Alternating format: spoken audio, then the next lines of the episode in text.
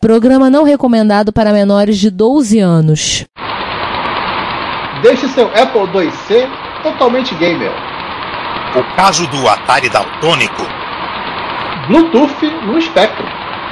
Calculatura HP Style num Kim 1. Aqui fala o seu repórter retro, diretamente dos nossos estúdios em Retrópolis, com as últimas notícias da velhice do seu PC.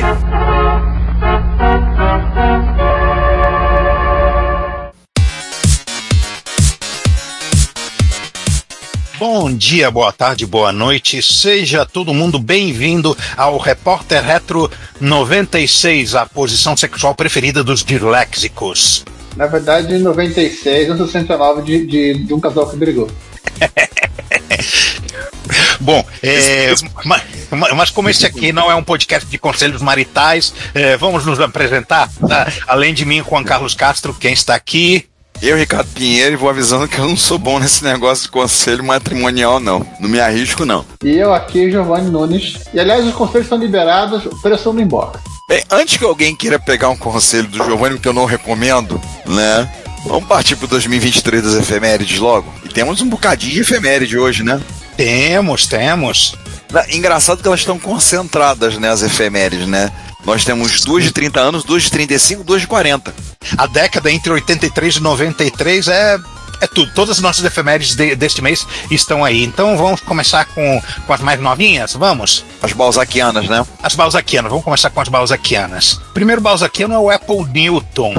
Um dispositivo muito, muito mal falado. Origem de alguns memes, né? Com reconhecimento de escrita. Sim, sim, sim. Não, e, mas ao mesmo Foi tempo. O pai, é, não, é o pai do teclado do, do, do corretor ortográfico do celular. Não é assim, mas o curioso é que o, o, o, Newton ele desperta paixões também, né? Vocês devem ter visto lá no, no podcast, eu botei um, um domingo passado um vídeo, um, um, documentário de uma, de uma hora e meia, anotações de amor ao Newton. Pessoas que são usuários do Newton até hoje usam. A gente falou do Newton num passado, eu não me lembro qual episódio, lembro que a gente mencionou. Falamos em vários repórter retro sobre projetos para ele. Eu vou dizer que o Newton talvez seja, e eu vou falar isso com pureza da alma, talvez o único equipamento hoje da Apple que se aparecesse a um preço bom, talvez eu quisesse comprar para ter. Tenho uma simpatia por ele, acho um legal negócio, assim. Eu sei de todos os problemas, a bateria dura pouco, o problema de reconhecimento de texto, escrita cursiva que ele reconhece mal pra caramba, tanto que a Palm fez o formato dela do grafite e deu certo. Você tá, você tá atropelando, né? O, o, a, o pessoal da, da Apple sugeriu na Apple, gente, vamos fazer um, um Newton barato. E a Apple falou não, e eles acabaram saindo fazer a Pilot. Pois é. Depois, que depois, não, é, saiu pra fazer a Pilot, né? Porque o nome do produto era Copilot, depois mudaram pra Palm, não é isso? Era Pilot, depois virou Palm Pilot. Isso, é. E depois virou só Palm. Eles quiseram e... chamar de Pilot, mas a, acho que a Papermate era dona do, do nome. Convenhamos, se, se para sugerir é, fazer produto barato, ele estava na empresa errada. É. A empresa errada para produto barato desde sempre, né? É, de, desde o Apple II, na verdade. É. Provavelmente desde o Apple I. É, e a, o, o problema da, da escrita cursiva é que o algoritmo era, era, muito. Era muito primitivo nesse, nesse quesito. O processador, o processador também não ajudava muito. E era foi MIPS? inclusive foi Era MIPS, não é isso? É um ARM. Ah, era um ARM. E inclusive foi a, foi a sugestão do pessoal que, que saiu para fazer o, o pilot, né? Foi justamente por conta disso, né? Piloto, pilou para. Poxa, em vez de a gente tentar explicar no computador como é que os, o, o, os 6 bilhões de seres humanos do mundo escrevem, vamos fazer os 6 bilhões de seres humanos do mundo escreverem num jeito que o computador daqui é o grafite. Fazia sentido, mas, mas, mesmo assim não, não funcionava direito, né? Não, até que funcionava bem. Eu tive palm, eu tive vários palms, eu tive cinco palms. Até quando eu migrei para Android, aí eu não tive mais palmas. Eu tive cinco palms. Um Palm 3, um 3XE, um primeiro Palm da Sony, um Clier, que tocava em 3, inclusive, um Clier que eu peguei do César, grandão, com teclado embutido, e aí eu voltei pra Palm com TX, que tinha Wi-Fi. Foi o primeiro Palm e o último com Wi-Fi.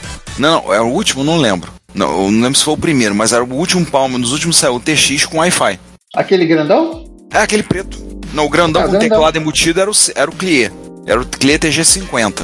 Mas o TX, que era o preto da Palm mesmo, tela colorida, tinha Wi-Fi, não sei o que. Eu fiquei com ele até pegar o meu primeiro celular com Android. Tá, mas pera aí que isso aí não é uma efeméride sobre o Palm. Isso vamos esperar mais alguns, alguns aninhos. Essa é uma efeméride do Newton. Pois é. O Newton foi o PDA da Apple, né? Uma ideia super interessante. Ele é, teve vários modelos. Teve inclusive um modelo computador, né? É o Emate, que é o computador da Batgirl. Quem não, não vai entender o, o, o porquê do computador da Batgirl é, vai ter que assistir, o- acho que é o Batman Eternamente. Ah, Eu, eu apaguei, eu, eu apaguei os filmes do Joel Schumacher da minha mente. Ah, tá bom. É o Batman Eternamente tem a Batgirl. Eu apaguei Batman e Robin. Eu, assim, mesmo que eu apaguei porque eu nunca vi. Fiz questão de nunca ver. Você nem precisou pagar. O, o Emate, ele, ele, o Emate talvez seja o, o, o, o Newton mais interessante de todos, porque ele foi feito no mercado educacional, o universitário, o jovem, né? Funcionava com pilha e era um computador para o cara fa- fazer os trabalhos da faculdade. Em qualquer lugar. E foi, inclusive, ele é a inspiração para, obviamente, né, o, o iBook tampinha de privada que surgiu alguns anos depois. O Newton é uma máquina bem interessante, eu acho. E é muito curioso como tem gente que até hoje é apaixonado por ele. É uma maquininha muito interessante. Só pra cair duro, dá uma olhada no eBay aqui pra olhar. E tem alguns Emate à venda no eBay. O, o mais barato que eu encontrei é 884 reais. Eu, eu esperava um baque maior, na verdade. Olha, eu acho, se não estou enganado, posso estar enganado, mas eu acho que o Apple Neo é o primeiro produto a usar ARM que não é da Acorn. Ou estou enganado? Sim, exatamente. Acho que foi lo- logo depois que a Apple participou da. entrou na. no grupo que se- da empresa que, se, que se surgiu da, do split, né? Da, da Acorn com. da- depois da venda da Olivetti. Surgiu a empresa que fazia só o ARM. Enquanto vocês estão falando isso, só pra dizer, tem Newton à venda no eBay. O mais barato entrou um de Israel aqui, é 518 reais. Olha. É, dispenso. Você tem um único produto da Apple que você gostaria de ter, mas o meu não é esse. É aquele Apple Abajur que eu acho lindo. Mas isso é outra história. Ah, não, eu não compraria, não. Legal, ele tinha slot, ele tinha slot PCMC também, né? Sim. A canetinha, tudo lá. É uma máquina que eu acho muito, muito simpática. Como eu já falei, eu, se te parecesse um precinho bem camarada, acho que eu teria um. Não sei porque eu ia fazer, mas eu ia acabar tendo um. Se o César estivesse aqui, certamente ele iria destilar muito mais amor para esse equipamento do que a gente é capaz. É verdade. Ah, vamos passar então por outra efeméride, então? Também é uma, é uma coisa pequena, né? É pequeno em termos relativos, né? É o compact presidiário, opa, digo, compact presário, não, eu, eu, tô, eu tô pensando muito em política, etc. Não, não, não. É, é presário o, o nome da máquina. Que o é, compact presidiário vinha com interface pra você ligar pra você carregar a sua tornozeleira. É, ele foi, o prim- foi um foco, né? A Compaq hoje em dia é marca da HP e é uma marca de preço mais baixo. E deu foco um, um preço, um item mais barato, né? Baixo consumo, baixo custo. E ele foi o primeiro dos, dos presários no Brasil, né? Fez muito sucesso no mundo todo. É, e essa data, o primeiro, o primeiro desses saiu foi o All-in-One da época, né? Quando os All-in-One hoje em dia parece um monitor um pouquinho mais grosso, esse aqui parece aquelas televisões com um videocassete embutido embaixo. é, parece um, um- parece um o filho de, de uma dessas televisões com um Macintosh clássico. É, verdade. Lembrar que esse primeiro era o 425, vinha com um 486SX de processador a 25 MHz, monitor de 14 polegadas colorido integrado, 4 MB de RAM, 2 slot ISA, 200 MB de HD e um drive de disquete, um fax, um, um modem e um Windows 3.1. O curioso da. Olha os produtos da, da Compact na época, isso é literalmente a fusão do, do, do desktop Slim que eles tinham, como se tivesse cortado e colado com o Super Bond, é, o monitor em cima.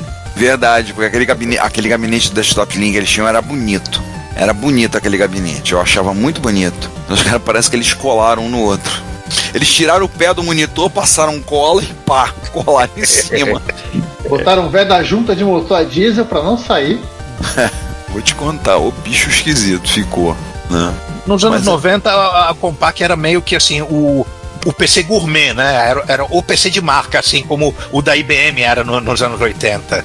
É, a Compaq era uma, era uma das grandes, fan- é, das grandes fabricantes de, de computadores né, pessoais. E eu não sei se foi por isso que a HP resolveu comprá-la. Mas dizem, dizem as mais línguas que a Compaq comprou a deck para aprender a fazer computador. Maldade.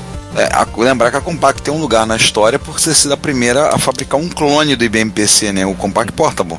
Sim. Sim. A, a, gente já, já, já, narrou algumas efemérides da Compaq aqui no, no Repórter Retro.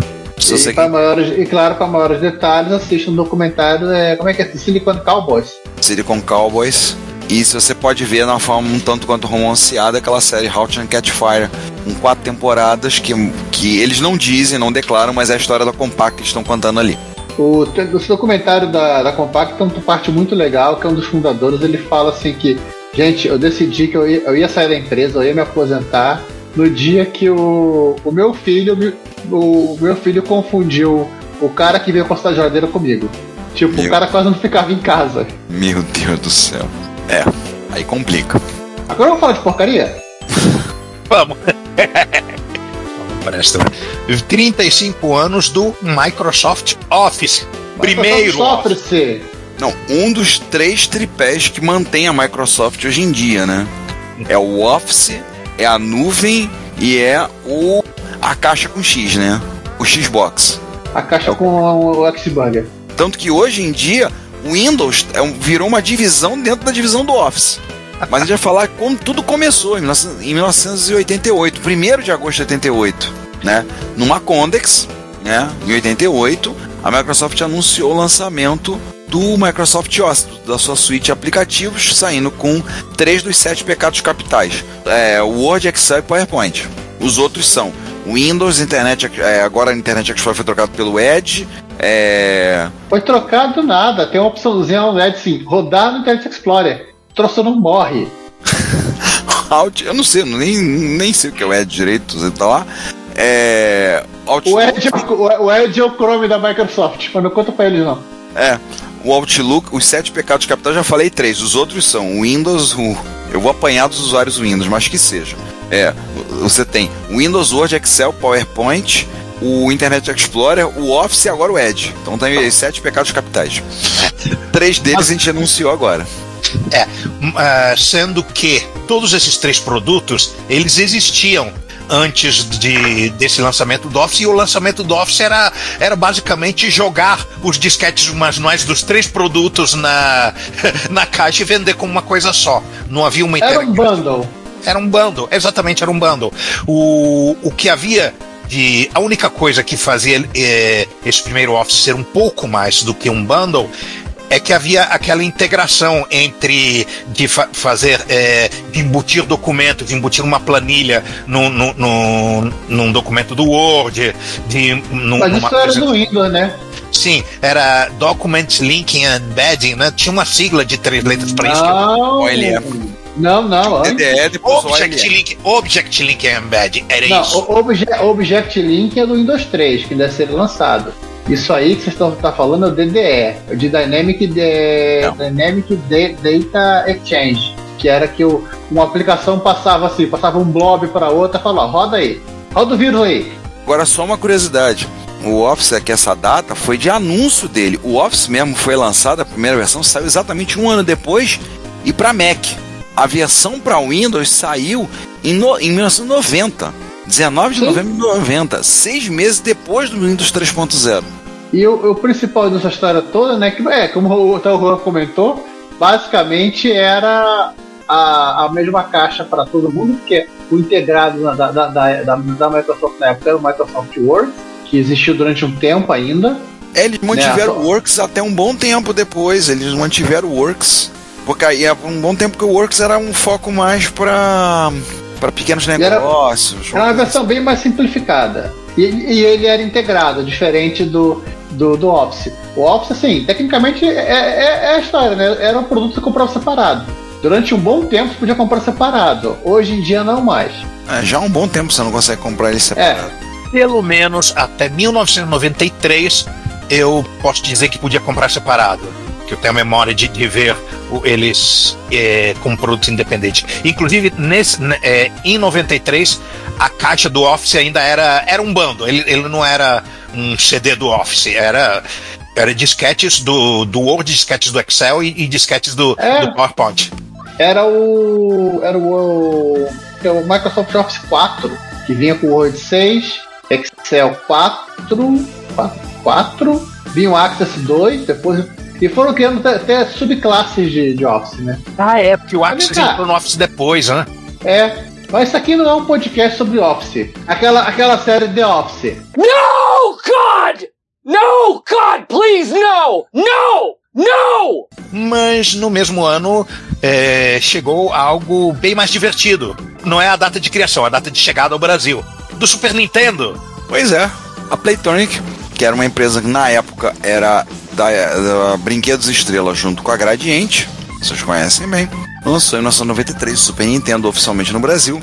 Veio trazendo de cara 12 cartuchos, entre eles, talvez o único que eu tenha jogado para valer um pouco, que é o F0. Mas eu joguei tudo em emulador. Eu sou um, eu admito que eu sou um cretino. Eu não tive Super Nintendo. O meu, meu primeiro videogame foi um Atari, o segundo foi um Oi, agora eu voltei pro, eu voltei pro Atari.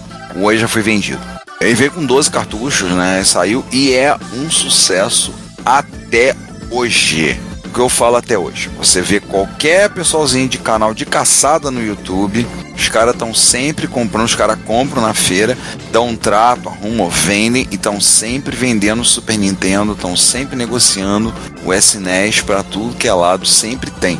É impressionante como tem um. E ele criou toda uma geração de gamers, né? Quantidade de, de Super Nintendo que você encontra nas feiras de sucata é, atesta o quanto que ele foi vendido no Brasil. Um, um absurdo. Sim, sim, vendeu horrores. Você encontra sempre. Assim, eu acompanho alguns canais de caçado, pessoal que faz caçado, então um abraço aí pro KS, abraço pro Rony Louco, né? E alguns outros que eu vejo. Cara, toda vez, todo vídeo que eles fazem aparece Super Nintendo. Todo vídeo. Eles não compram todo o Super Nintendo para dar um trato, arrumar, testar, consertar e vender, porque muitas vezes não dá. Mas todos eles têm Super Nintendo nos vídeos. Dá pra ver quanto esse videogame vendeu no Brasil, o quanto ele gerou uma geração e quanto tem. Basta dizer que um dos maiores podcasts do Brasil, 99 Vidas, é baseado no pessoal que jogava no Super Nintendo. É um povinho assim, garotinhos juvenis, criados a ovo maltine e leite com pera, que são mais jovens do que nós, que Dois anos. jogaram no Super Nintendo. Horrores no Super Nintendo. Então, assim, tem muito. É impressionante o quanto esse videogame marcou.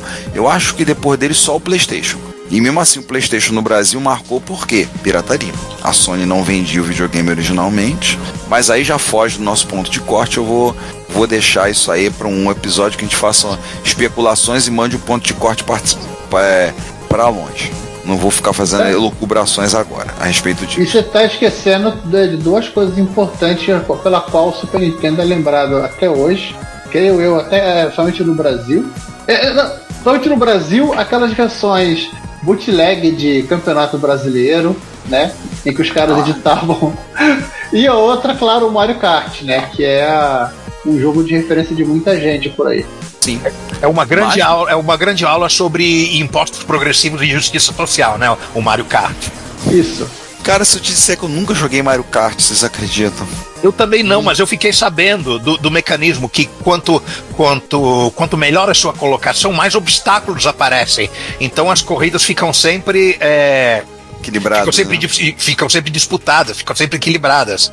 É, fica parecendo meio que assim, meio, meio 500 mil de, de Anápolis. O, o cara ficam três horas correndo, no, no final da corrida tem três alinhados, é, ganhando, um ganhando por um nariz. Eu vou falar, é- é- então é que nem uma definição que eu vi da 500 mil de Indianápolis. São 195 voltas de xadrez para 5 voltas de MMA, né? excelente, excelente. É isso. Eu vou te contar. Eu nunca joguei Mario Kart, mas é realmente, o Mario Kart até hoje é um jogo que a Nintendo vende horrores. Tem um, um mercado muito grande, muita gente. Basta dizer que no Japão, eu tava vendo outro dia um, um, um canal, especular, dar mais detalhes, sobre o Japão, você pode chegar, tem empresas que você contrata e você vai jogar Mario Kart live action. Então eles te dão um kartzinho, você pode botar o chapéu de um personagem e você vai pra rua Você vai seguindo, os karts vão seguindo, você pilotando o kartzinho, um carro batedor na frente, um atrás, no meio da rua em Tóquio. E você joga tartaruga nos outros? Isso, na hora do rush. Eu não vi se joga tartaruga, infelizmente acho que não. Eu gostaria de poder jogar tartaruga em muita gente. Mas ia faltar gente pra acertar as tartarugas, vou te contar. E aí já foi, desculpa, eu errei. É corrigindo. Ia faltar tartaruga pra acertar tanta gente. Você amarra uma cordinha na tartaruga, você joga e puxa de volta. Pô, você me arruma dessa pra eu levar em sala de aula? Começa ali. Começo ali jogando, geral. Mas vamos deixar de falar mal das minhas agruras de sala de aula depois. Vamos falar, de, vamos passar agora pras, pras quarentonas? Depois do jogo que vendeu horrores, um computador que empacou horrores. Sim, o Acorn Electron. 40 anos do Acorn Electron, né? Interessante que ele foi lançado num evento da Acorn, da Acorn, né? O Acorn User Exhibition, num hotel em Londres, do Conrad Hotel, que eles anunciaram e apresentaram o Acorn Electron. Que era uma, digamos assim, ele era uma versão simplificada, a ideia é que ele fosse uma versão simplificada do BBC Micro, né? E, e nós falamos dele quando a gente falou da, da Acorn no. Falando da Acorn 8 bits, num episódio que eu vou ser eu não lembro o número. Teria que parar e procurar, eu não tô com a menor vontade de fazer isso agora. Mas a gente falou dele com certeza. Nós falamos dele, falamos que ele, ele tinha. É, é, que a RAM dele, é, os jogos executados em, em RAM é, eram muito mais lentos que roda, executados em ROM. Aí, quando ela teve problema de distribuição lá com o fabricante, né, o fabricante não conseguiu entregar as máquinas para o Natal, ela entregou as máquinas para depois do Natal, quando ninguém mais queria esse computador. É porque o Natal já tinha passado. Vocês já notaram que sempre que uma empresa tem um computador bom, poderoso, bem sucedido e resolve dizer, ah, vamos fazer uma versão light dele, mais acessível, mais simplificada, mais barato, sempre dá errado? Sempre dá ruim. Não, outra coisa, ele era muito caro, cara. Ele não, ele era barato. Não, mas ele, ele era barato. Quase, mas as expansões ele custava acima de 200 libras. É. E outra coisa, o mercado estava acostumado com a ideia do Spectrum, estava inundado de Spectrum, e o Commodore 64, por conta do Tremel que arriou o preço, lá também. Então, assim, o mercado estava com os Commodore 64 chegando e estava com o Spectrum até o talo no mercado lá, né? E todo mundo, por conta daquilo que a gente já falou, aquele episódio que nós fizemos no ano passado, no ano de 2022, sobre a, o mercado inglês, a, todo mundo tentando beliscar um pouco. Então, esse mercado ficou azul. Todo mundo tentando pegar um espaço, ficou coisa bem complicada, né? E eles perderam muito espaço aí. Agora vamos fazer coraçãozinho? vamos falar daquele negócio, vamos falar daquilo, da, da especificação de um padrão para instrumentos musicais, da interface digital para instrumentos musicais. Todo a mundo famosa, ama, mas ninguém usa. A famosa MIDI. Talvez o pessoal que é músico use de verdade. Por exemplo, eu, eu, eu, eu acho muito provável que o, que o Parne use MIDI em, em alguma coisa. Sim. Ele usa track, aquilo que eu sei. Mas ele já usou eu, MIDI.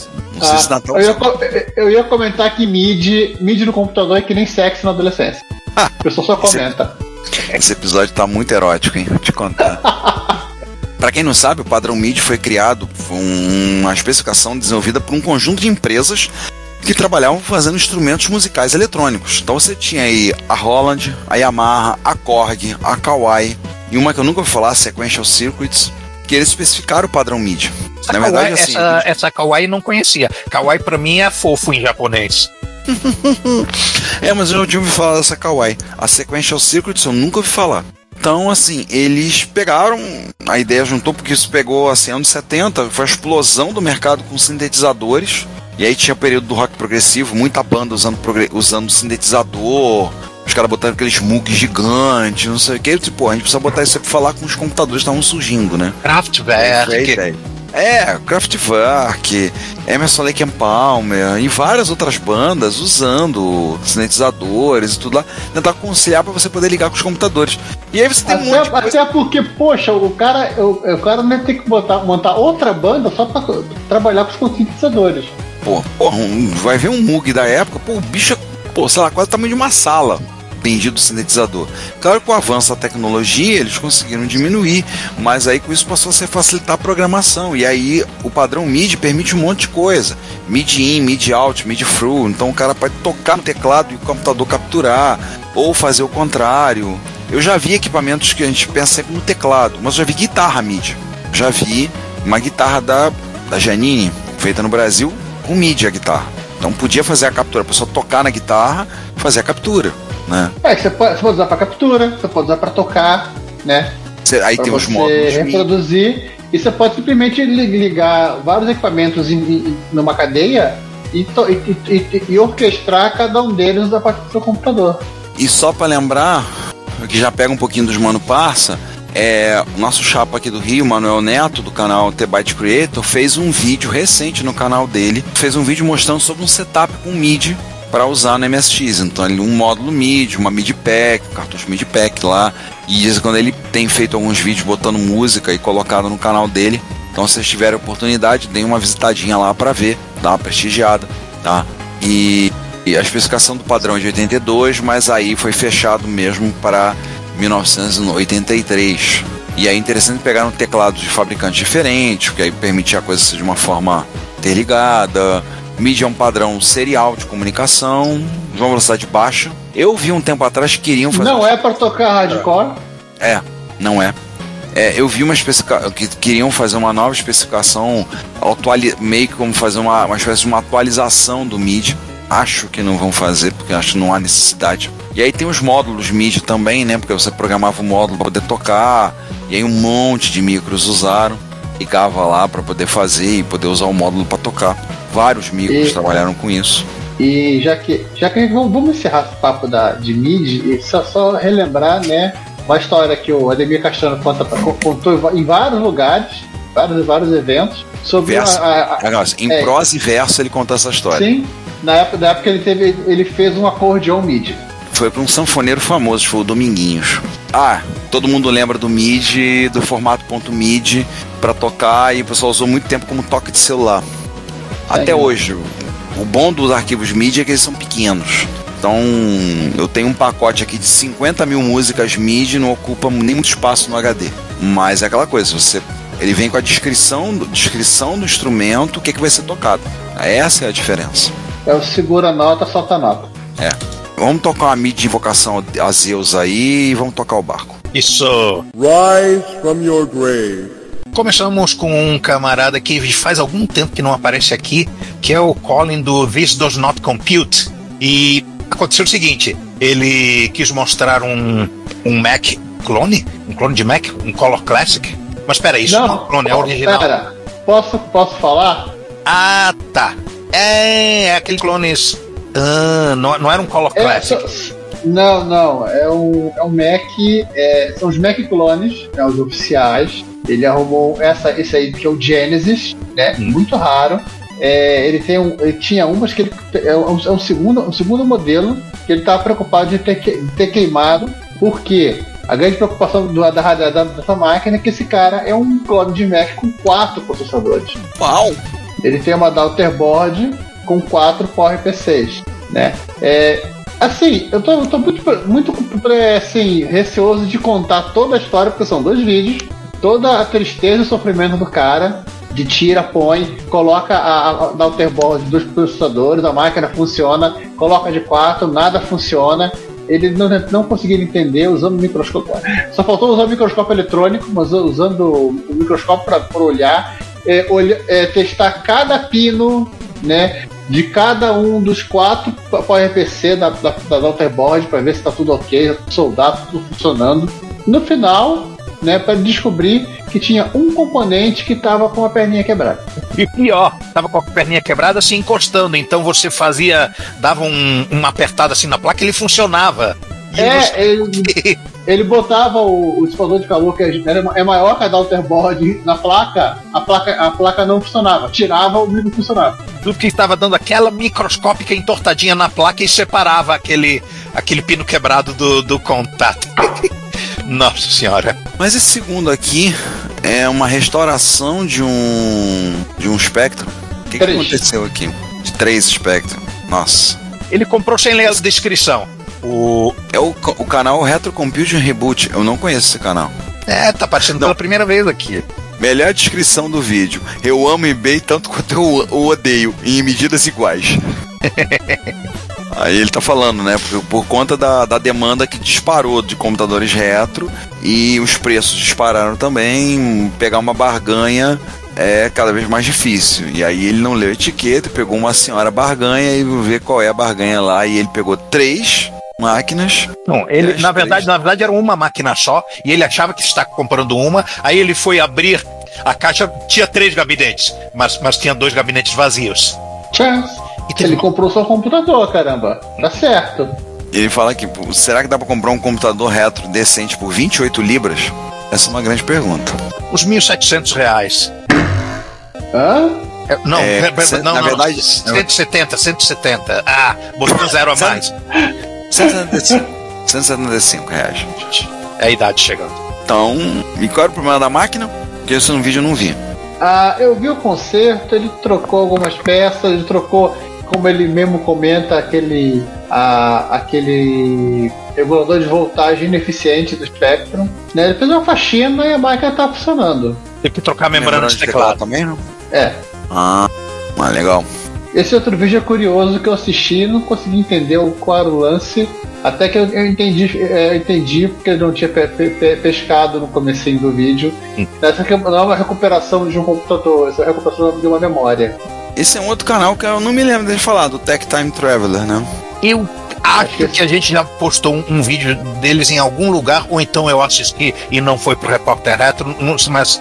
É, bom, tem, tem tanto ca- canal aí bom de, de, de recuperação e de raridades retro que, que a gente perde a conta. Mas, basicamente, este, este canal aqui nos trouxe uma coisa que a gente não conhecia: um, um OEM da, de um TAN de 1000 da Panasonic. Que aí é um TAN, é o TAN de 2500 XL. What? Sim, Essa máquina já era 486, eu acho, 386, já era bem lá pra frente. e era o computador da infância desse camarada. Era o computador da família que ele, ele teve, deixou de ter, virou passado e desse tempo todo não se deu conta que, que na verdade é uma máquina da Tandy é, vendida pela Panasonic com, com um label de Panasonic. Ou se bobear ao contrário, a gente, não tá, a gente pode não estar pescando a ideia. E no final do vídeo ele faz os testes, ele tá ele rodando, se eu tô vendo bem, King's Quest. Basicamente o que estava ruim era aquele chip de RTC que tem uma, uma bateria é, dentro, né, do, dentro do plástico. Ele Não, não, não, aquilo é. Aquilo Aquela assim. bateria assassina?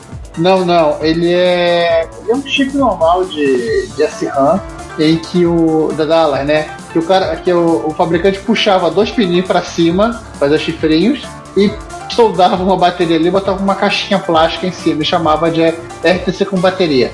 Que obviamente ela deixava de funcionar depois de um tempo, né? Mas peraí, ele, ele era só uma SRAM ou tinha alguma lógica embutida? Tinha um oscilador? Não, não tinha nada. Não. Não. Você arrancava aquela, aquela, aquela casquinha escrito Dallas, né? Você só vê uma, uma- a bateria amarrada ali, que era um chip de SRAM. Vários fabricantes usam essa porcaria, de placa de mãe de placa mãe de Pentium até a própria Sun usou isso. A única parte chata é que no caso da Sun, esse chip guardava coisas importantes da, da- do boot da máquina, inclusive o endereço máquina interface rede. Nesse caso aqui foi um pouco mais simples, né? Só- só tinha- eh, ele só trocou esse camarada, eh, consertou o flop, tem um, um período aí de, de brigas com configurações de HD e som, né? porque essa máquina não tem setup em ROM, né? Tem que, tem que chamar disquete, ou, ou, ou tem setup em ROM. Eu vi esse livro, não Ela eu, tem um, eu, eu vi esse ela livro, tem um setup mas muito simplesinho. E ele tem aquele Deskmate, né? Que é a- aquela interface gráfica em modo texto, né? Assim como o EX e o HX, o MIM. Aquele Windows da Tandy. É, Não ofende o Deskmate, vai. Aí a gente passa pra um canal que esse já apareceu várias vezes aqui, o Marx Fixes Stuff, que ele tá falando de um Atari 8-bit que é daltônico, né? Que tá com um problema de cor, um Atari 65XE, que aí perdeu as cores, ele vai fazer, basicamente um problema de troca de cristal, poder resolver essa questão. Mas é interessante que ele mostra um monte de ferramenta nesse vídeo, né? Eu esse vídeo eu não vi. Esse, Essa, esse essa máquina que ele mostra, ela tem uma curiosidade que esse 65 aí, ele é, ele é, ele é quase um 130. Se você olha quando, no começo, quando ele mostra a placa-mãe, ele mostra os bancos de memória RAM, aquelas memórias RAM muito boas, assim, aquelas DRAM muito boas, fabricadas nos Estados Unidos, são danadas de dar problema. É, assim, na placa-mãe só está populado metade. Se ele por um acaso conseguir achar a outra metade disso, ele conseguiria fazer um 130. a diferença é só a memória, né? É, Aí ele aproveita para exibir um monte de, de material de, ba- de bancada legal, né? Estação para fixar placa, para ter aquela, aquela esponjinha, né? Para você aquela esponjinha metálica para você limpar o, o ferro de solda. Né, achei legal que ele mostrou um cartucho diagnóstico, um Uno Cast, né? Isso é bem legal. Focado, claro, focado pro, pro Atari, pro, por a linha da Atari. Mas é interessante um cartucho diagnóstico. E um cartucho diagnóstico que faça uma coisa de útil, não é o iBollet. E aí eu vou apanhar de alguns MSXeiros, não é aquele bendito do iBollet que só faz assim ficar piscar luzinha. Poxa, o. Tem uns cartuchos desse para Commodore. Tem um kit desse para Commodore 64, que ele, literalmente você é, é quase um. É uma UTI de Commodore para Commodore 64. Que você coloca o cartucho, aí você tem cabos que você conecta na IEC, na SDC, na porta do joystick, é, na porta de teclado, você liga aquilo e deixa o, a máquina verificar o status do, do, do, do, seu computador.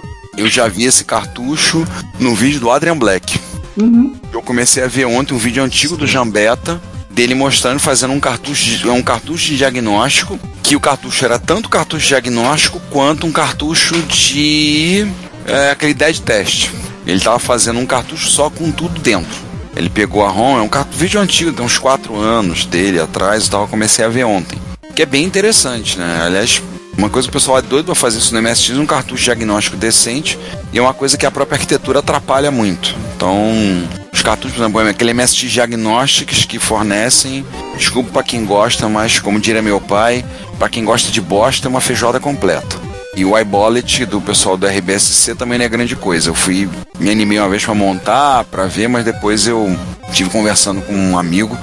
A gente foi analisando, ele mostrou o código do, dos PIC que tá lá dentro. Eu olhei, peraí, só pisca LED? É, só para isso. Eu falei, eu desisti. Ia montar um pra mim, mas eu falei assim, ah não.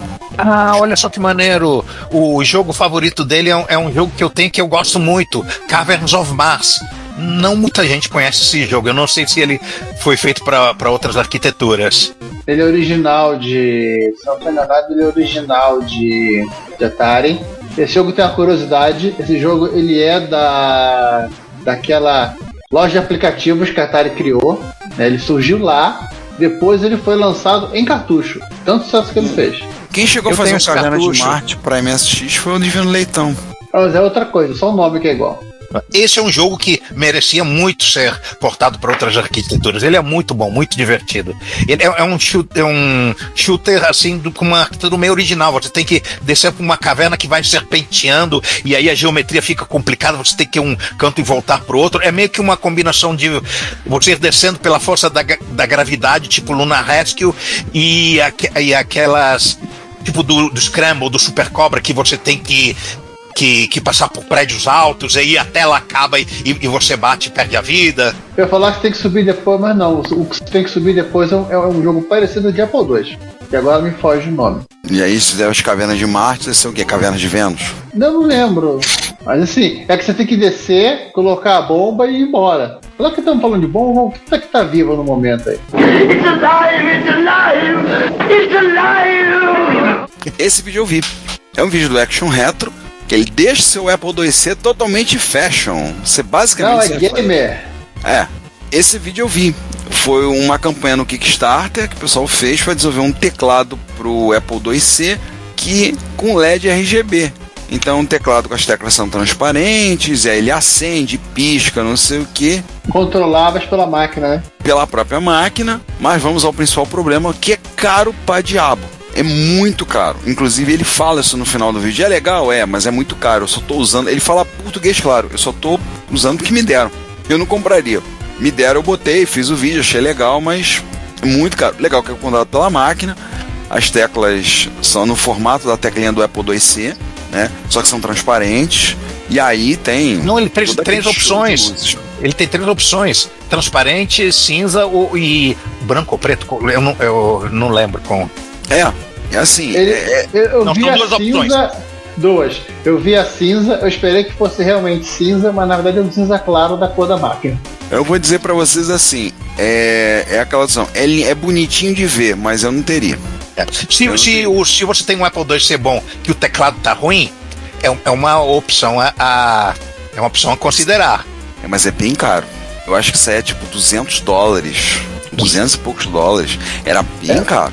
É por isso que tô- o Juan falou que é uma opção a considerar, não a, a, a, a escolher. Eu nem sei se E uma existem coisa- teclados, é, soluções assim, menos, menos cheguei e, e menos caras, que certamente é possível, né? Você pegar é, esse projeto e não ter to- to- e não botar toda essa frescurada da- das cores, você tem um teclado ótimo para para Apple IIc e que, e que é barato e que, e que serve É, pro, o- É ligar com uma campanha. Essa foi uma campanha feita pelo Mac Effects site. O site está fora do ar, pelo menos até, até sexta-feira. Foi feita a campanha no Kickstarter, como eu falei. Eles atingiram a meta, bateram a meta para fazer. Mas o Fizeram. item era 160 dólares o teclado cinza mecânico, ah, teclas mecânicas, claro. E um iluminado era 165. o transparente iluminado, porque o cinza também é iluminado. É, não, ele tem o, o mecânico sem iluminação, 159 dólares. O mecânico cinza, o mecânico iluminado cinza, 165. O, o mecânico iluminado transparente, 169. E o mecânico iluminado preto, 179. Ah, ainda tem mais um. Tem um mecânico iluminado que é cor de níquel e limpo, que ele chama de clear, que seria no caso transparente, 195. Se você quisesse três teclados, 4, 395 dólares. Tá falando de mecânico iluminado aqui, eu tô pensando no mecânico usando uma. uma. coberto com uma- uma- um manto laranja e cabeça raspada, posição de lótus. Tem o. assim, é, é legal. Eu vou dizer pra vocês que é legal. É o tipo da coisa que você olha e fica pensando assim, pô, queria ver um negócio desse num micro, é legal, mas porra, é caro, hein? Na É, boa, é caro. Fica, o- fica, fica o computador perfeito para ser usado pelos jurados da RuPaul Drag Race. Que nada, você é gamer. Falei isso hoje em sala, hoje, com meus alunos. Falam de driver, de coisa de driver de dispositivo. Eu falei, teclado é um dispositivo que não precisa de driver. Não, gente, você não precisa. Se você precisa de driver, vai me dizer que precisa de driver pra ficar piscando luzinha no teclado? Faz favor, né? Larga dessa Você vida. precisa- Em tese você precisa de driver, né? Porque ela. ele tá na. ele tá embutido no firmware da máquina. Não, precisa de um driver instalado, né? Aí eu contava com aquela velha, aquela clássica que todo mundo já viu, todo mundo conhece, de Keyboard Not Found, Press F1 to Continue. Os que estavam dispostos a prestar atenção riram. Eles riram com essa. É. Os outros já não estavam prestando atenção mesmo, e eu desejo a eles apenas a morte horrível na prova. É, mas não vou falar mal de meus alunos agora, não. É, o que, que é isso? Você falar mal dos seus alunos? Não, imagina. Ah, imagina. Isso me lembra, isso me lembra, uma vez que eu elogi- isso me lembra uma vez que eu elogiei aluno e o, o João virou pra mim e falou: Pois devem ser bons mesmo, hein? Eu nunca vi você elogiar um aluno. Foi na gravação, eu tava presente. Pois é. Devem ser bons mesmo, hein? Não, pior que eram bons alunos. Eram bons mesmo. Mas era um, é um fato raro você ver elogiar algum aluno. Mas deixa eu falar mal de aluno outro dia, porque eu não quero mais saber. E eu quero saber dessa TVzinha portátil que virou monitor. Isso. Mark, não? Sim, o Curious Mark pegou uma TV preto e branco da Panasonic de 1976. Foi lá dentro do circuito, achou o, o lugar para injetar o, o sinal de vídeo e transformou ela num, num monitor com, com áudio e vídeo. Que legal. Ficou muito bonitinho. Não, e ele mesmo fala, né? Turning a cute TV into a retro video monitor. Sim. Adorei. Porque esse negócio, eu, lembro na época, na minha época, né, de MSX e coisa lá atrás, o pessoal falava, não, transformar uma TV em monitor, puxar o sinal de RGB, e, e, e eu achava isso muito interessante, mas achava complicado, como é que eles vão fazer? Hoje em dia, vendo vídeo, por exemplo, que eu já vi de transformações assim, que o, do Adrian Black, de outros mostrando, e do Date Beat Guy, cara, isso é complicado, cada TV é de um jeito, cada placa é de uma maneira. O negócio é. O bagulho é doido. O bagulho é doido, o negócio é frenético. Dá não, é muito complicado. O cara tem que pegar o esquema da placa e puxar direto o sinal de lá. E cada TV é de um jeito. Complicado isso. Em TVs antigas, isso não é o problema. O problema é achar. É, uma vez achando, sempre é possível. Mas tem algumas TVs mais modernas que tem alguns um nível de integração que às vezes o ponto para você injetar o sinal está dentro do dentro de um chip e, e não dentro de pino, em, em algum lugar dentro de um de um integrado proprietário e aí danou-se. Ou seja, nem toda TV de, de TV de tubo, principalmente as, as últimas, né, as, as mais modernas, vai ser possível fazer isso. O, o Adrian Black, eu vi um vídeo recente dele, que ele pegou uma TV antiga, mas comprou na AliExpress todo um conjunto, placa nova para controle de TV de tubo. Então a placa, com tudo para ligar no tubo, tudo direitinho, ele pagou tipo, o equivalente a 40, 50 dólares, se não me engano. E ele pegou esse sistema e ele instalou numa TV. Então ele até chama, falou assim: essa TV é antiga, mas o miolo dela é de 2023. Não sei, eu não vi o segundo vídeo, ele fez mais um. Eu não vi se ele pegou e puxou um RGB dessa TV. Ela tem só a ver. Eu até olhei e falei, pô, chinesinho, muquirana, podia meter um S-vídeo pelo menos, né? Também aproveitava e metia um S-vídeo na TV, botou só a ver. Podia meter um S-vídeo também, né? Ficava legal. Não precisava nem botar um vídeo componente, dava um S-vídeo, uma coisa assim. Os muquirana dos chineses não botaram nem isso. Mas não vi se ele pegou, aproveitou e puxou o sinal de RGB. Mas é um conjunto que você compra na AliExpress novo, hoje em dia, para você poder puxar o sinal. para trocar o miolo da TV. Esse, essa TVzinha preto e branco, o Kirosmark é, testou não com o retrocomputador, mas com um daqueles instrumentos de medição da HP que, que soltam um sinal de vídeo composto e as letras ficaram estupidamente nítidas. Ficou muito, muito bom mesmo. Olha, esse, uma, uma, uma TVzinha desse, adaptada desse jeito é o tipo da coisa boa de levar em encontro, gente. Mas ela é preto e branco, né? É, mas mesmo assim, né? É legal de se ver, né? É, é, bota para testar um ZX81, um TK85, aí não. Exatamente, não faz a menor diferença. Um TRS-80. Eu tô vendo aqui umas coisas e realmente o sinal. Ué, ó, por exemplo, um Apple IIc, um Apple IIe, um Apple IIc Plus, né? O, outra máquina que dá, dá, pra, dá pra usar sem ter muitos problemas é até o T1000. Liga em vídeo composto e finge que é CGA. É uma ideia. Agora falando de uma tecnologia um pouco mais nova, que negócio é esse que botaram um Bluetooth num Spectrum? Que parada é essa? Não, o, o mesmo camarada que comprou um Spectrum sem ver, o Retrocomputer Ah. Re- Re- Reboot, esse camaradinha calvo de óculos aí, ele teve a ideia de, de colocar dentro do, do, do Spectrum um receptor Bluetooth para para receber áudio, ou seja, o Spectrum funciona como um, um, um fone Bluetooth. Você, você não tem o seu fone Bluetooth, você, você bota uma música para tocar e, e, e você escuta sem fio. Tudo bem, esse áudio pode simplesmente ir para a entrada de cassete do, do, do Spectrum. Ah, eu pensei que ele estava tirando o áudio do som do micro, por exemplo, e colocando num, numa caixinha de som Bluetooth. Não, não, Não. é para carregar, é para carregar programa. É, porta de cassete. legal. ele, ele também poderia fazer isso, isso que é a parte mais curiosa. Né? Ele poderia ter um transmissor de áudio Bluetooth, que é seu, seu receptor, né? Poder usar por microfone para fazer o contrário. Eu vi esse vídeo, mas eu não me lembro se ele, se ele faz o save também ou só faz o load. Acho que ele só faz o load, não? Teoricamente, Ah, o, ser. o save também poderia ser feito, porque você pode usar um, um microfone Bluetooth no, no seu celular. É, Isso existe. sim. Sim, sim, sim, sim. Legal, hein? Curioso, curioso. Mas também assim, o Spectrum 16, o Spectrum 16 e o 48 não tinha som, né? Vai ter som no 128 pra frente, né? Não, ele tem som. No, ele tem som no, no speakerzinho ali. Não, tem um somzinho no speaker. Tem. A, a lá Mas- PC Apple II, né? Isso. Mas aí a coisa melhora mesmo quando vai pro, pra torradeira, né? É. O 128 e pros Toshi Rack da vida aí, que aí tem um sonzinho bacana. Ah, legal esse negócio. Achei maneiro. O cara puxando no Bluetooth. Eu vi um vídeo recente de um cara mostrando que tá fazendo um leilão, vai fazer um leilão no dia 19, um leilão de caridade. Então vai vender algumas coisas, tá vendendo um, um usando aquela, umas placas novas, um lá, gabinete translúcido. E o cara mostrou um cartucho que ele pegou o projetor pra botar, puxar a saída HDMI do Spectrum. Então é um cartucho que ele coloca, tem a saída HDMI e ele é na quase é um prático expansor de slot, que aí ele coloca HDMI e tem uma segunda saída para botar uma DVD. E ele tem uma saída HDMI no pro Spectrum. Eu falei, porra, maneiro esse negócio. Bem interessante. Vi agora esses dias esse vídeo. Bem interessante a ideia também.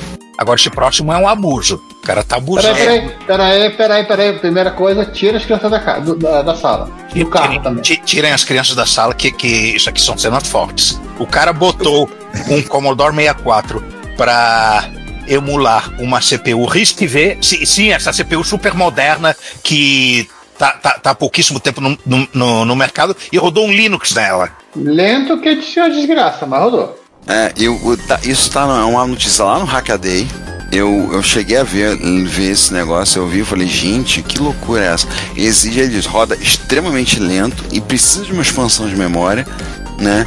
Mas o cara lá deu boot e botou lá, tá lá, logou e rodou e a tela tá lá, fez um PWD. Diretório, barra root. Nossa, cara, fa- ah, no final, por exemplo, talvez emular tudo a casa num- numa em realidade virtual, ou talvez escrever algum código de virtualização para o Commodore 64, só- então você pode emular uma máquina Linux e um computador quântico simultaneamente. É um badernista, né, esse autor, né? O, I- o Al Williams, o autor desse, desse artigo no Hackaday, é um badernista, né? É, inclusive tem uma curiosidade aqui, quando o screenshot dele usando o Vice, tá dizendo que a CPU está com 1240% de, de, de aceleração em relação à, normal, à, à CPU normal. Vocês querem? Tá lá, gente. Tá lá no, no GitHub. Demora algumas horas pra fazer o boot. Nem no artigo, nem no GitHub ele, ele cronome- cronometrou o tempo exato. Se alguém aí quiser fazer a experiência, por favor, na, na- é, conta pra nós. Você, você é doido pra fazer isso? Vai lá. Tenta a sorte. Tem doido pra tudo nesse mundo, né? Mas é uma coisa impressionante. Vamos passar pra vídeo legal? Ah, sim. Esse, esse Mais aqui. legal, mais legal que esse aí? Esse aí é. e- não, esse é impróprio pra menores que a gente falou antes. Ah, tá. Esse agora que a gente comentou. O maluco portou, o David Hessler, ele portou um software de calculadora para um Kin 1. Para quem não lembra o que é o Kin 1, o Kin 1 é aquela máquina que assista na, na, board, né? Todo numa placa só, aqueles computadores de projeto de kit eletrônico. Foi um dos primeiros, foi o primeiro que a Commodore lançou, não foi? Não, o Ki, o Ki 1 é pior. O Ki 1 é uma placa que a, a MOR desenvolveu para testar o 6502. Tipo, fazia, coloca na placa aqui e vamos ver se está funcionando. É, Só que o troço era, era tão legal que o pessoal literalmente passou. Eu quero comprar essa placa. Foi lançado em dezembro de 1977. Tô vendo aqui. Na revista, anunciado na revista Kiloballs Magazine. Quer dizer que o, ma- o maluco rodou o software de uma calculadora nele. Uma calculadora de notação polonesa reversa. Sim, ele mostra o stack. Ele faz uma operação de, de soma aqui, outra de subtração, e ele, ele mostra o- os, os quatro valores do stack, porque aquela pilhazinha da, da RPN são quatro posições só, não é, não é isso? Isso. Tá aqui, tá funcionando direitinho. Antes que alguém pergunte por que a notação polonesa reversa, que a notação polonesa é, os- é a operação depois as duas parcelas. Então, se botar 2 mais 3, você bota mais 2, 3. Polonesa reversa, você vai e coloca 2, 3 e mais. Numa calculadora com RPN é 2, Enter, 3 e a operação. Por isso que a notação É, o- polonesa reversa. É, ou que a seja, anotação- a eu achei que a anotação fosse polonesa porque ela vinha da Polônia. Na Polônia usa, usa essa notação polonesa para operações matemáticas. É, acontece. Pra assustar os turistas, né? Ah, sim, para dar susto mundo. Já, já não bastava o idioma para provorar todo mundo, né? Os nomes, né? Vocês conhecem a piada, conhecem a piada do polonês que foi no, foi no oftalmologista? Chegou lá e o médico botou para ele ler, vai ler aqui, vai ler nas letras. Aí o polonês tapa um olho e vai.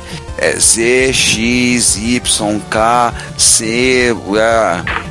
O senhor conseguiu ler? Leu tudo? Se eu li, se eu conheço, eu claro conheço esse cara, meu amigo. eu, vi- eu vi um artigo da The Onion, aquela. É o, o, predece- o, o pai espiritual do sensacionalista, uma, uma- um jornal Sim. humorístico americano, que, que, que, que narrava missão, missão humanitária da ONU é, envia vogais para a Polônia. Sensacional, adorei. Adorei. Uma, uma parte desse problema acho que talvez seja o fato de que eles são a única, no único idioma da família do russo que usa alfabeto latino, ao invés do auxílio. Então o nível de gambiarra tem que ser maior, porque o alfabeto latino ele foi criado para escrever em latim. Só pra quem não entendeu, pra ter uma ideia do nome. O meu sobrenome do meio tem uma vogal. São sete letras, tem uma vogal. E tudo bem, o Y tem som de I, mas tudo bem. Vamos, Y é considerado consoante. É, É, uma é. vogal e a vogal é a menos usada do português, é o U. Daí vocês Ah. o bolo. Mas Ricardo, o Y ele é um coringa. E é muito engraçado, porque até, até em espanhol é, ele, tem- ele tem essa, essa, essa coisa maluca dele ser considerado vogal e consoante, dependendo de que lado o, o- o vento bate. Quando eu explico a leitura do meu nome, eu sempre falo pro pessoal, lá, lê o nome, a gente sempre diz, ó, Y tem som de I, K tem som de K, e vai embora, ignora o Z. Aí você lê em português o meu nome. Ah, é? Como é que fala em português? Eu viro o pessoal, vai no Google Translate, muda pra, muda pra polaco, escreve lá, aí você vai ouvir como é que se fala. Eu não vou tentar falar, não. em espanhol, o Y tem o mesmo som de do LL, ou seja, o mesmo som, do, do J em inglês em John. Já. É, já. Jersey. A palavra é já. Ou seja, é consoante mesmo. É, mas às vezes ele tem som de vogal também, porque ele tá dentro do de uma outra combinação. final, que numa palavra. É, Ai do verbo haver. H-A-Y. Então. É. e eu acho legal, pelo menos os chilenos cha- chamar a Toyota de Toyota. Mas, mas esse não é um podcast sobre fonética, né? Mas sim um podcast sobre retrocomputação. Isso estamos falando sobre vídeos legais. E aí o cara tá falando de computadores abandonados que ganharam um lar. O primeiro Era uma mãe. O primeiro vídeo tá indisponível. Ah, não. Comigo tá dando disponível. Peraí, deixa eu Aqui explicar. tá aqui. disponível. Tava disponível Ih. até, até alguns minutos. Ih, foi removido, caramba! Nossa, foi removido tipo assim, me- meia hora antes da gravação. Deixa eu ver o outro aqui. Quanto é, Giovanni? O Você, você tá. que botou esse. O outro tá. Tá disponível. É do PC, Ah. o usuário PC User 486.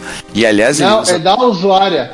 A usuário, desculpa, da PC User 486. Diga de passagem, ela já tem todo o meu respeito pela caixa de som da Holland que ela usa, é aquelas MA12, Ah, é? aquela bicha é grande pra cacete, aqueles monitor de som, bichão parrudo. As caixas são 486 266, 16 MB de RAM, 1 GB de HD, é, placa Sound Blaster com chip PL3, placa ISA, que monte de que coisa. ela achou na rua. A caixa de som, acho que ela não achou na rua, né? Não, o PC ela achou na rua. E tá lá, o cara tá lá, arrumou, monitorzinho da IBM e tá rodando Doom. Porque afinal das contas, roda. O que que não roda Doom, né? Tem que rodar Doom pra ter graça. Ah, e ela roda o Wolfenstein 3D também. Já o, ganhou. o outro, eu acho inclusive são os, os que estavam no HD. Um HD de 2 GB, parece. Fala no vídeo 1. Hã? Fala, fala no vídeo um HD de 1 GB aqui no- nos comentários. É, 1 GB. Esse, eu, esse eu acho que é Pentium. A outra máquina que não tava no papel, não, o vídeo sumiu, era a mesma coisa com 486. Tipo, dois computadores que ela literalmente pegou no meio da rua, levou pra casa, limpou e tá funcionando. Já, já assinei esse canal também. A, gente, a nossa meta é assinar todos os canais do YouTube que falam de retrocomputação. Assistir os vídeos é opcional. Ah, tá. E esse outro aqui, ah, da Macintosh Librarian. Esse novo aqui, o que, que ela fez aqui? É um Insta Live em vermelho translúcido. Ela trocou, ela ganhou um case de ver, um case transparente para um Mac SE30 e ela trocou. E tem toda o, todo o incrível trabalho que você tem que fazer, inclusive com chave de fenda própria, para poder Sim. tirar o- um, um dos parafusos. Sim, porque é uma chave que, tipo, a haste, da, a haste da chave é gigante. O- É muito grande. Cara, ficou. Vou, vou dizer uma coisa pra vocês. É doido. Um micro com esse gabinete vermelho translúcido. É uma boa companhia para aquele Apple IIc com, com, com aquele teclado gamer. Detalhe, não é só o gabinete, não é só o gabinete, não. O mouse também. O mouse também é vermelho translúcido. É, Ela ganhou a, também esse, a, a, a caixinha no mouse.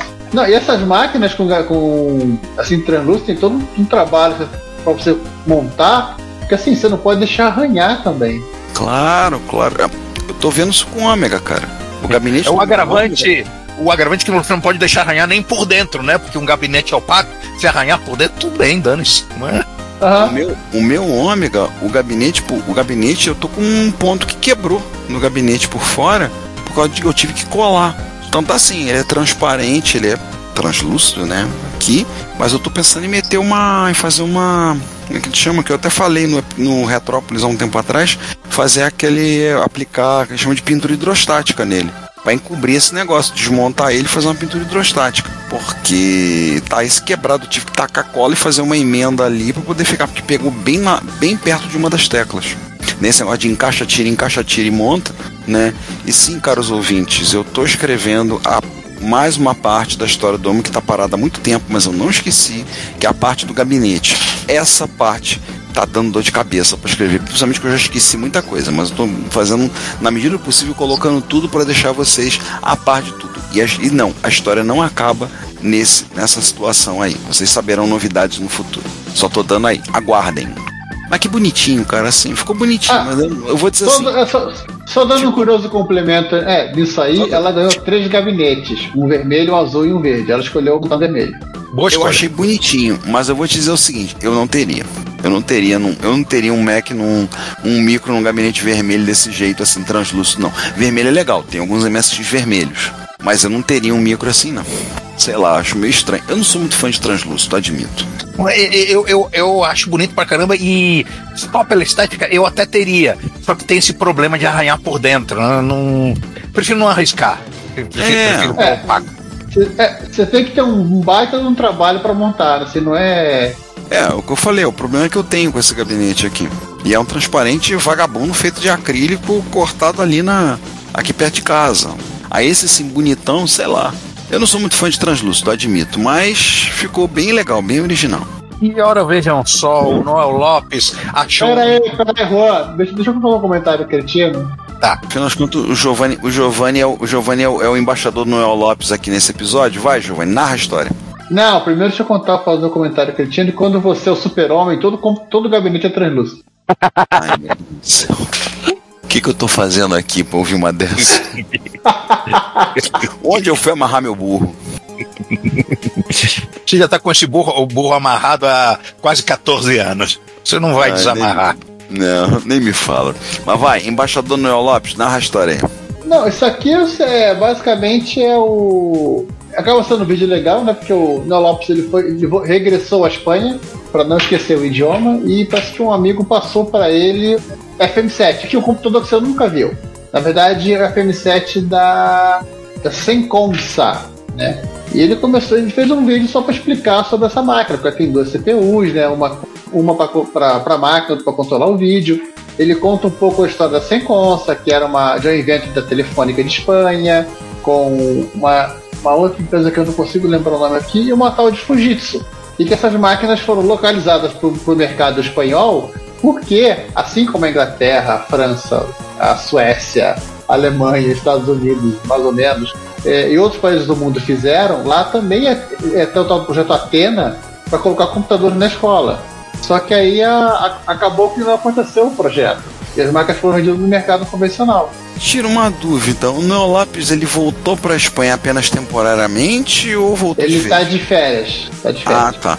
É porque o labora... é porque o vídeo assim É, no laboratório da casa dele. na casa dele. Depois Ele, vai voltar. ele não está de férias, está em vacaciones. Ah, interessante. E ele ainda fez um hack na saída de vídeo para para poder gerar um RGB compatível com o monitor que ele tinha. Na verdade, primeiro ele ligou o cabo do Commodore 64 para ele descobrir que funcionava. Era só ligar o, ligar o, plug de áudio no, no, no- na- no vídeo da TV. e depois ele usou um adaptador de descarte para ter o, a saída de vídeo normal. E no final do vídeo ele conta assim: Vou tentar trazer essa máquina na, na minha bagagem para os Estados Unidos. Mas você vai ter que assistir o vídeo até o final para saber se ele conseguiu ou não.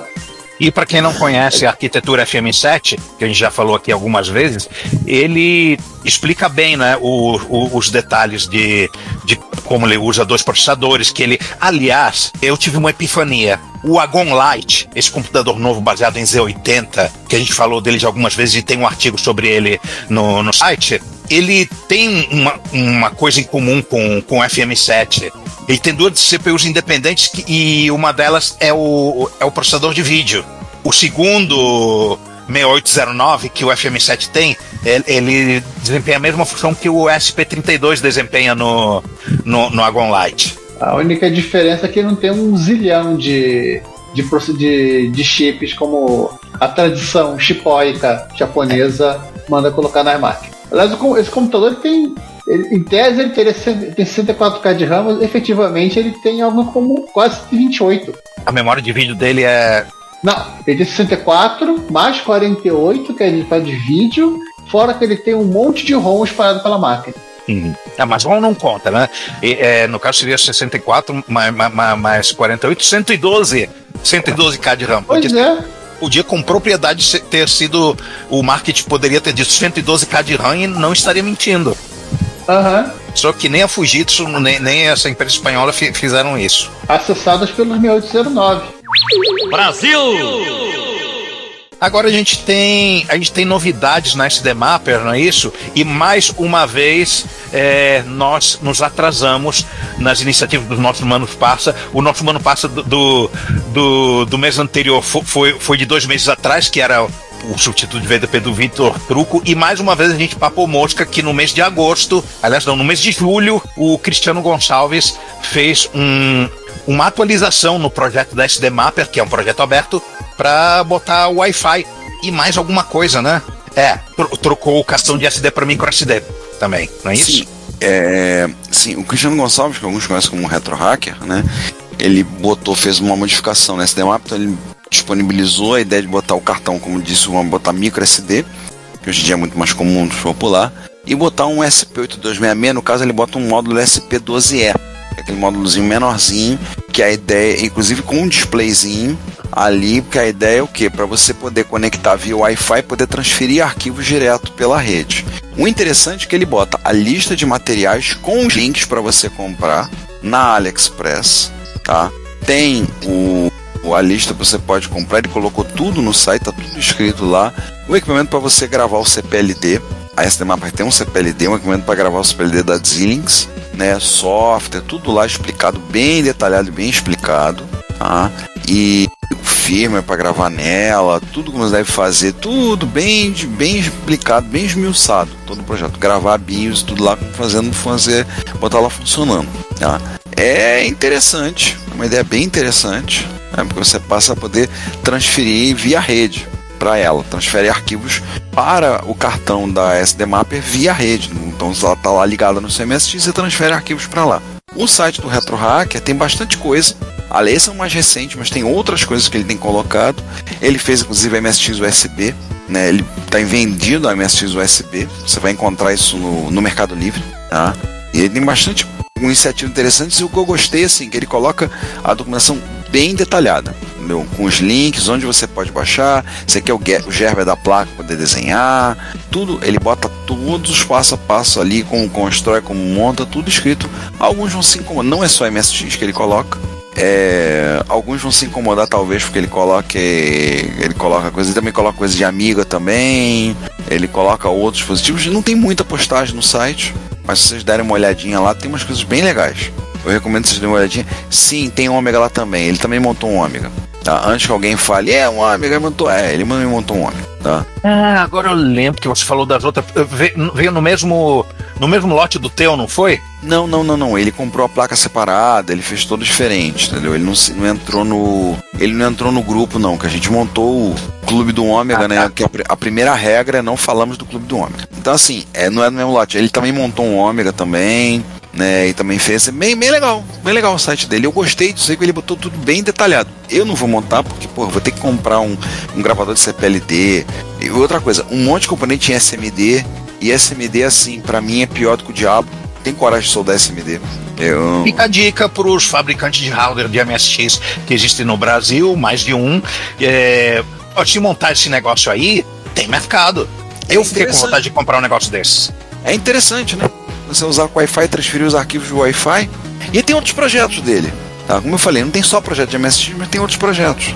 Eu muito vocês deem uma olhadinha, quem tiver, tiver, com, tiver queimando, vontade de queimar, o ferro, queimar uma solda, dá uma olhadinha lá. Já tem um monte de SMD. E eu, eu, euzinho aqui, olho sem SMD, meu Deus do céu, dá uma arrepio na minha espinha. É que permite que a placa fique menor, né? É, eu compreendo isso tudo, mas cara, soldar SMD não é pra mim, não. Isso aí não tem é pra, é, é pra isso que Deus inventou os robôs que montam placa. Pois é, né? eu já não tinha, acho que nem com a minha coordenação motora de, de quando era jovem, que, que já não era das melhores, eu, eu me garanto de, de soldar esses negocinhos microscópicos agora, então nem pensar, nem pensar. Enquanto a gente vai ficando tão fora, vamos, vamos aproveitar isso, vamos comentar os comentários? Vamos, tem muito comentário para comentar. O episódio é o 144, que é os quase, os quase nem MSX, o tomo 2. Falamos da parte A. No episódio, no site, não tivemos comentários da parte A, mas no YouTube a gente teve comentário, né?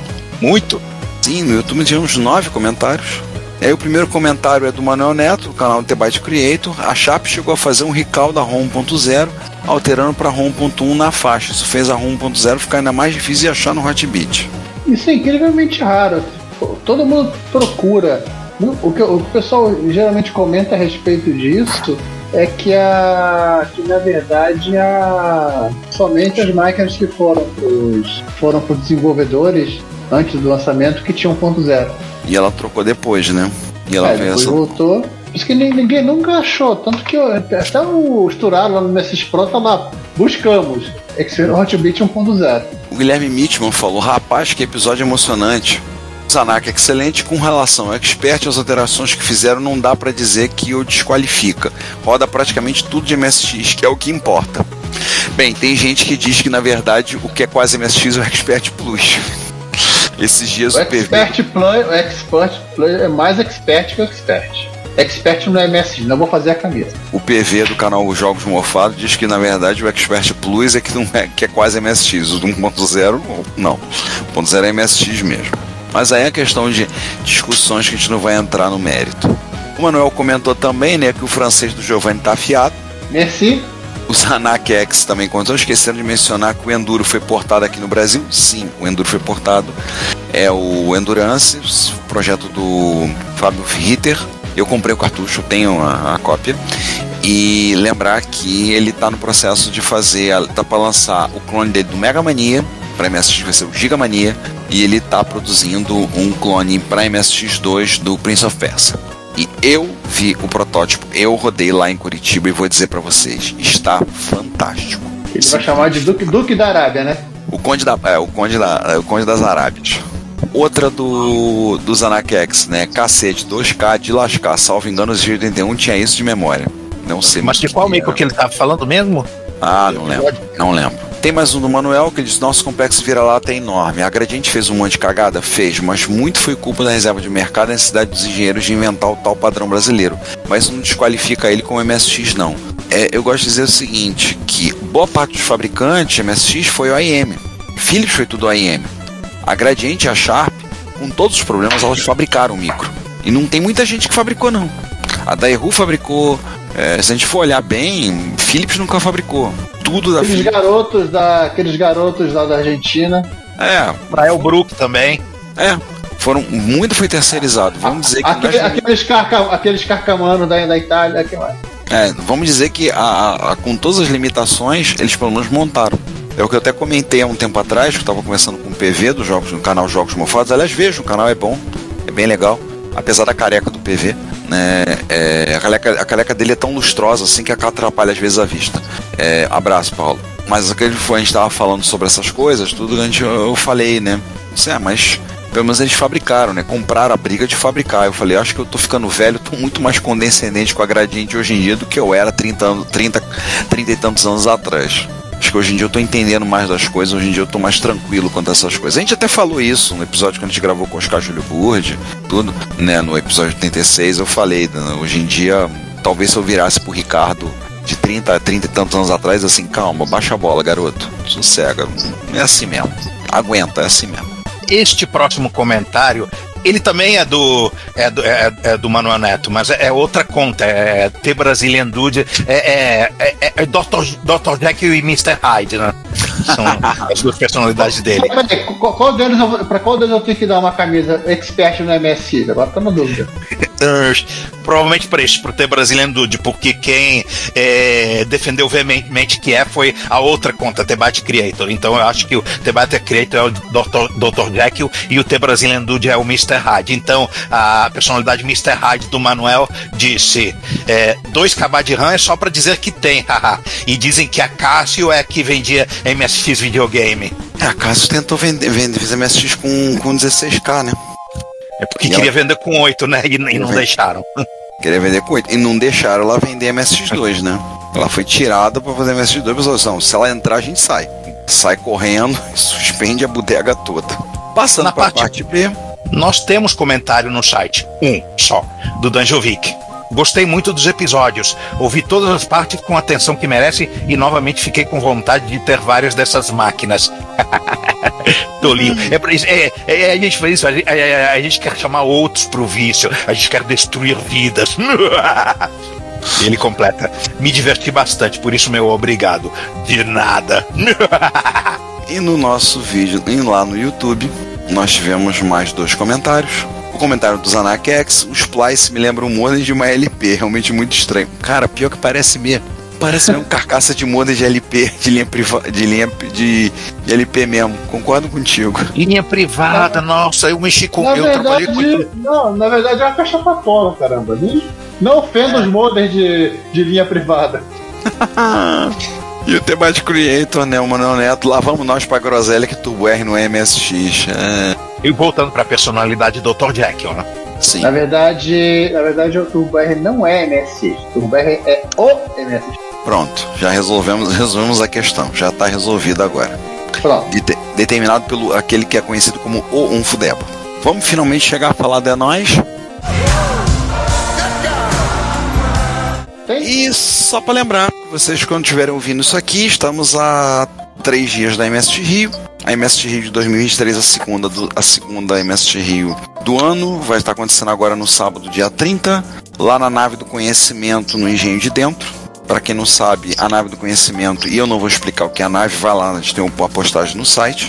Tá? Pode no site da MST Rio, pode no site do Retrópolis, explicando qual é lá. O prédio fica ali na rua Arquias Cordeiro 1516, mais fácil, tá de frente pro Engenhão. Fica entre a estação de trem do Engenho de Dentro e o Engenhão. Vocês vão ver o prédio ali. É ali, naquele prédio.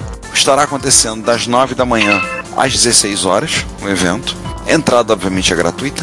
Esperamos que todos vocês visitem, participem. Já devem estar recebendo um bocado de spam da gente anunciando MSX Rio. Esperamos que vocês não saiam da lista, não se descadastrem da lista de e-mail, para a gente poder entupir mais as suas caixas de spam. Não, não, desculpa, a gente não vai botar não. Por favor, tira a gente da lista de spam, tá? A gente promete que manda pouca mensagem. A É, gente mas- manda nudes, inclusive. não, isso, isso é por conta do Giovanni. O Nudes é por conta dele. É, a gente convida vocês a irem, né? Vai ser exatamente de 9 às 16 horas. Então, é um, vai ser um evento totalmente, um formato um pouco diferente do que a gente está acostumado. Vai ter muita gente da própria nave participando, é, que participam das atividades que a nave do conhecimento traz. É uma parceria nova que nós estamos fechando. Queremos ver como é que vai ser. Esperamos que dê muito certo, né? A gente possa usar o espaço ainda outra, dali para frente outras vezes. E é claro, vai ter muito MSX, vai ter muito bate-papo, vai ter uma galera interessada. Vamos ver máquina, micro, conversar, em fudebar, jogar e convidamos a todos vocês que participem do evento. Em paralelo, eu estava me esquecendo. Na mesma data vai ter um encontro do pessoal lá da Retro RS, Rio Grande do Sul. Então o pessoal do Rio Grande do Sul não vai poder vir para MST Rio, mas dá uma procurada sobre a Retro RS, que vai estar acontecendo no mesma data. Não me lembro o local, tô falando de cabeça. E estejam atentos para os eventos, tá? Tá tendo muito evento de retrocomp e retro gaming saindo. Canal 3 São Paulo vai acontecer no final de outubro. Canal 3 do Rio deve acontecer em novembro ou dezembro. É, e outros eventos vai ter a Retro SC que vai acontecer em novembro, é, vai ser em Florianópolis, então eu convido vocês todos a prestigiem os eventos, dá uma passada, fala, porque dá um trabalho danado fazer, e uma das nossas maiores alegrias é quando o pessoal passa, sai do evento cansado, o cara passa, o pessoal passa, gente, o evento foi muito bom, hein? Parabéns, valeu a pena, legal. Dá uma canseira, dá um trabalho fazer, mas a gente agradece muito o que a gente faz para que vocês participem, interajam, a gente conversa, se diverte também.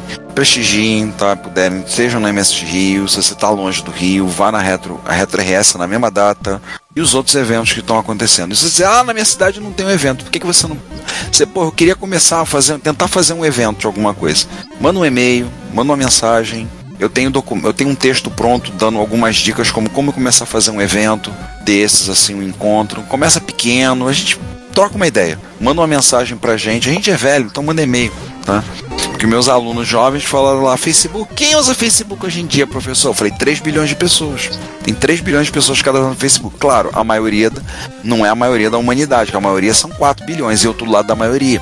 Mas Na verdade, todo mundo que todo mundo que tem conta no Instagram também tem conta no Facebook. Se chove, acho que não sabem de nada. Pois é, né?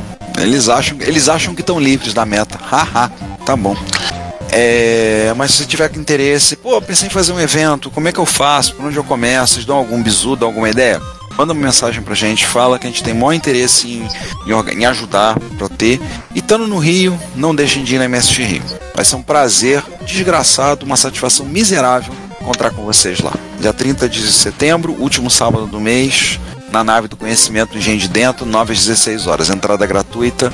E lá no site tem tudo: onde estacionar, como chega de transporte. Transporte não tem nem o que dizer, caramba. Pega um trem, você desce em frente. Desce, do, desce na estação de trem do Engenhão, sai pelo lado do Engenhão. Você, primeiro, você vê primeiro a nave, depois vê o prédio da nave, depois você vê o Engenhão. Né? E se puder, fique lá para prestigiar um jogo do melhor time de futebol do universo, né, Juan? Ah, com certeza. Eu Aliás, esse que dia não vai ter jogo. Não vai Eu ter ia, suge- é, eu ia comentar que na. Eu ia comentar aqui na dúvida se se- segue o cara de camisa listrada preta e branca. vai ter jogo, Botafogo e Guarani. Mas acho Mas que não vai- ali, né? Não, vai ser no Engenhão, mas não vai atrapalhar a gente, porque a gente sai às quatro e meia. Eles começam a fechar tudo às cinco. Por isso que a nave fecha às tá. quatro e meia. Ô, gente beleza, emenda. Sabe que, eu já, pe- sabe que eu já pensei nisso? Sabe que eu já Cara, pensei vamos. nisso? Cara, vamos, vamos, vamos. A gente camisa. Fanta! O problema é onde é que eu vou botar o micro, como é que eu vou fazer estacionamento com o carro, essas coisas. Gente, eu vou, eu vou, eu vou- eu vou convi- convidar a galera toda da Botafogo Antifascista pra ir no encontro. Eu vou convidar. Boa, boa. É logo antes do jogo. Não tem desculpa, não tem desculpa. É Botafogo e Guarani. Isso. Aproveita. A gente aproveita Aí, e cada Rocha. manda spam pra ele. Ei, Rô, chama o Fanta. Isso, vão, vão, isso. Vou chamar assim, vou, vou chamar aquela galera toda. Legal. É, o único problema é que o Fanta não vai poder assistir o jogo com você, né? Ele é torcedor do Guarani. o, o Fanta, o Marcelo Fantatini Brito, ele, ele é o, o criador do canal Meu Professor de Economia e é amigo nosso já, já, já de vários anos. E ele morou, ele é carioca, mas morou muitos anos. Não, é- não, é, é o contrário, ele é campineiro, ele, ele tá morando no Rio. Ah! Achava que ele tinha nascido no Rio e depois ido para Campinas e ficado a infância dele. Não, não, Não, a, fa- a Campinas, né? família dele é de Campinas. Isso, ele é bugre nativo, então. É, eh, este não é um podcast pra gente ficar combinando ida, a jogo de futebol com os amigos, então eu acho que fechou, né? Fechou aí, gente. Acredite se quiser. A gente vê futebol de vez em quando. Aí a prova. Konami Soccer? Claro, Konami Soccer, claro. A gente torce pelo Eagles, né? No Konami Soccer, por favor. É. Então, gente, tá bom por hoje. Chega, nós agradecemos a sua audição. Contamos com a presença de vocês na MSG, nos outros eventos que estão acontecendo. A gente volta no mês que vem com mais um episódio. Daqui a uma semana ou duas, não sabemos o dia. E chega de falatório. Pra mim tá bom por hoje. Fui. Tchau, gente. A gente se vê no dia 30 e antes disso no, nos episódios do, do mês que vem. E vamos nessa. Fui. Até mais pessoal e até MS Rio. Nossos episódios também estão disponíveis no Spotify, Deezer e Apple Podcasts. Não se esqueça de assinar a Retrobits, a newsletter da Cidade dos Clássicos para ter no seu e-mail. Toda sexta, as últimas notícias do mundo da retrocomputação. Fale conosco nos comentários das postagens pelo e-mail contato@retropolis.net.br e visite o perfil Retrópolis nas redes sociais. Como sempre dizemos, seu comentário é nosso salário. Obrigado por sua audiência e até o próximo episódio. Thank you.